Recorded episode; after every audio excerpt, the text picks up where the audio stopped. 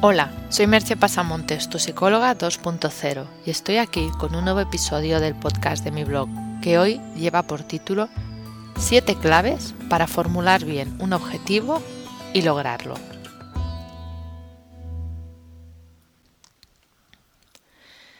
La formulación de objetivos es un tema del que ya había hablado en alguna ocasión y que la verdad daba por sabido. Pero al ver la fascinación con la que algunas personas retuitean los comentarios de cualquier ponente cuando habla de cómo formular un objetivo, ni que solo diga una condición de buena formulación, no puedo dejar de pensar que estoy dando por sabido algo que tal vez no lo está. Por eso he decidido explicar el tema de una manera concisa, pero más completa que otras veces, para que no quede mucho lugar a dudas. Es de suponer que nos ponemos objetivos porque tenemos unas metas que queremos alcanzar, y los objetivos son esos peldaños que nos ayudan a alcanzarlas. Ya hablé también en una ocasión de que era mejor un enfoque estratégico, que además de los objetivos recogiera todo el planteamiento, pero en cualquier caso los objetivos han de estar ahí. Para que se dé una buena formulación de objetivos, tienes que procurar que tu objetivo cumpla las siguientes siete condiciones. La primera, formulado en positivo. Tienes que formular tu objetivo diciendo lo que quieres, no lo que no quieres. Muchas veces nos descubrimos a nosotros diciendo no sé lo que quiero, pero sé lo que no quiero. Puede ser un primer paso válido para empezar a definir qué es lo que realmente quieres, pero no es una formulación válida porque el contrario de las cosas que no quiero pueden ser infinidad de cosas diferentes, y el cerebro, además, tiene por costumbre no escuchar ese no que va por delante de la formulación. Por lo tanto, empieza tu redacción o tu formulación diciendo lo que realmente quieres. El segundo paso, la segunda condición, es que sea concreto. Es también frecuente, cuando hablamos de lo que queremos, decir cosas tipo quiero sentirme mejor. Es un comienzo, ya estás queriendo algo, ya estás formulando algo, pero es demasiado vago, ya que ¿qué es mejor? ¿Cuánto sería mejor? ¿Comparado con qué? Nos va a ser difícil mesurar el cambio y saber dónde llega, hasta dónde llegar con esa indefinición.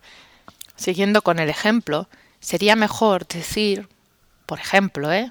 Cada uno pondrá lo que le parezca más adecuado, quiero estar relajada en mi trabajo la mayor parte del tiempo. Esto es algo que podemos chequear, darnos cuenta de si estamos relajados o no, y además podemos darnos también cuenta de cuántas veces sucede eso. Es algo mucho más concreto que quiero estar bien. El tercer punto es que lo puedas controlar. Otro error frecuente que solemos hacer a la hora de formular nuestros objetivos es pedir cosas que no están en nuestras manos.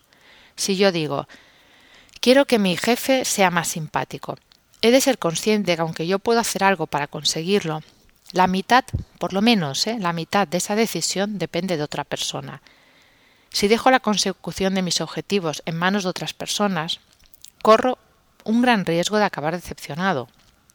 Tal vez yo pueda querer que mi jefe sea más simpático, es una pretensión lícita, pero a la hora de ponerlo como objetivo, es mejor que ponga solo lo que realmente yo puedo controlar. Por ejemplo, voy a hablarle cuando le vea de un modo empático y colaborador. A ver si ese modo de interaccionar hace que sea más simpático conmigo, porque el resto ya no está en mis manos. El cuarto punto es que sea realista. No se trata de no poder tener grandes aspiraciones, pero es mejor que los objetivos que me ponga estén a mi alcance, aunque sea con esfuerzo. Si, volviendo a un ejemplo, quiero ser astronauta, pero ya se me ha pasado la edad de ir a las pruebas, no estoy siendo realista. Sí, vale, me podéis decir, bueno, podría pagarme un viaje espacial de esos que ahora ofrecen ciertas empresas. Bien, ok, harías un viaje espacial, pero no serías astronauta, serías viajero. Además, de realista, si la meta final es muy lejana, es mejor que empiece con metas más cercanas, que me puedan satisfacer, que me den un feedback mientras no alcanzo esa otra meta más alejada en el tiempo.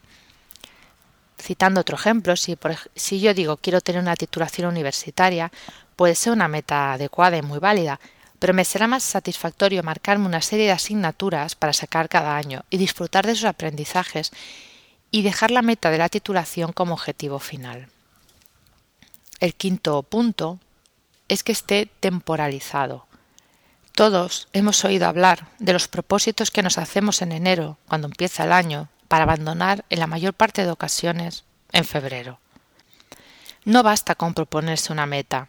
Cuando me propongo una meta, Debo pensar en cuándo voy a empezar, cuánto tiempo le voy a dedicar y en la medida de lo posible en qué lapso de tiempo, aunque sea aproximado, tendría que haberlo conseguido. Es cierto que esto último no siempre es posible saberlo, pero por lo menos tengo que marcar más o menos un tiempo. Si seguimos con el ejemplo de tener una titulación universitaria, puedo calcular más o menos los años que necesito para terminar, si quieres cómodamente, poner la fecha de inicio y marcar un ritmo de pasar las asignaturas. Sobre la marcha, puedo hacer los reajustes que sean necesarios, o si cambia, qué sé yo, mi trabajo o algo en mi estilo de vida, puedo reajustar. Pero ya partimos de un plan temporalizado, ya sabemos más o menos si vamos sobre el tiempo que nos habíamos planteado, si vamos muy retrasados o si realmente no estamos haciendo prácticamente nada. Así evitamos el riesgo de esa gente que siempre va a dejar de fumar mañana. El sexto punto es que sea ecológico. Por ecológico entendemos mirar bien cuáles son las consecuencias y es ecológico para tu vida. La palabra ecológico se refiere también a qué puedo ganar y perder si consigo mi objetivo. Es importante pararse a pensar en las consecuencias, tanto positivas como negativas, ya que muchas veces queremos las cosas sin sopesar demasiado bien lo que van a suponer en realidad para nosotros. Solo vemos lo positivo. Si seguimos con el ejemplo del título universitario, sería interesante valorar cuál es el beneficio de tenerlo, que seguro que lo hay. Pero por otro lado, también pensar qué me va a suponer tener que dedicar horas a estudiar.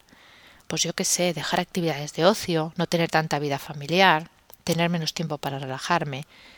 Y entonces, solo entonces, valorar si creo que lo que pierdo compensa con lo que supongo que ganaré. El último punto, el séptimo, es que te resuene emocionalmente. Este punto, ya te digo, no suele incluirse en ninguna formulación de objetivos de las que yo he leído o me han explicado, pero creo que es un punto fundamental. El objetivo te ha de resonar de algún modo, has de sentir algo cuando piensas en eso que quieres conseguir. No basta con que sea algo que esté en tu cabeza, has de sentirlo en tu cuerpo, te ha de sacudir por dentro. Los objetivos mentales son en la mayoría de los casos especulaciones, pero no verdaderos deseos, esos que nacen de lo más profundo de tu ser. No nos vamos, no obstante, a engañar y a creer que sólo con formularlos correctamente vamos a llevarlos a cabo. Para que llevemos a cabo los objetivos, lo primero que ha de haber es una motivación verdadera y que además sea algo que quieres realmente, no solo algo que piensas que quieres, algo que haga bailar tu corazón y no solo una exigencia de tu personaje. No basta además con que sea un deseo de algo que nos gustaría conseguir. Ha de haber un firme propósito de llevarlo a cabo, aunque suponga cambiar de hábitos y hacer un esfuerzo, y además hacerlo por un periodo de tiempo prolongado, si se dan todas esas condiciones y además cumples los siete principios, estás ya en muy buen camino para alcanzar tus metas. Te dejo con una pregunta. ¿Cuál de estos puntos tienes en cuenta a la hora de formular un objetivo? Te recuerdo que puedes comprar mi ebook Rompe tus cadenas mentales y atrévete a cambiar entrando en mi blog. Si requieres de mi ayuda para tu vida personal o profesional, contacta conmigo por email agendamerche.gmail.com o por teléfono en el 664-436-969. Hasta aquí el podcast de hoy y nos escuchamos en el próximo podcast. Bye bye.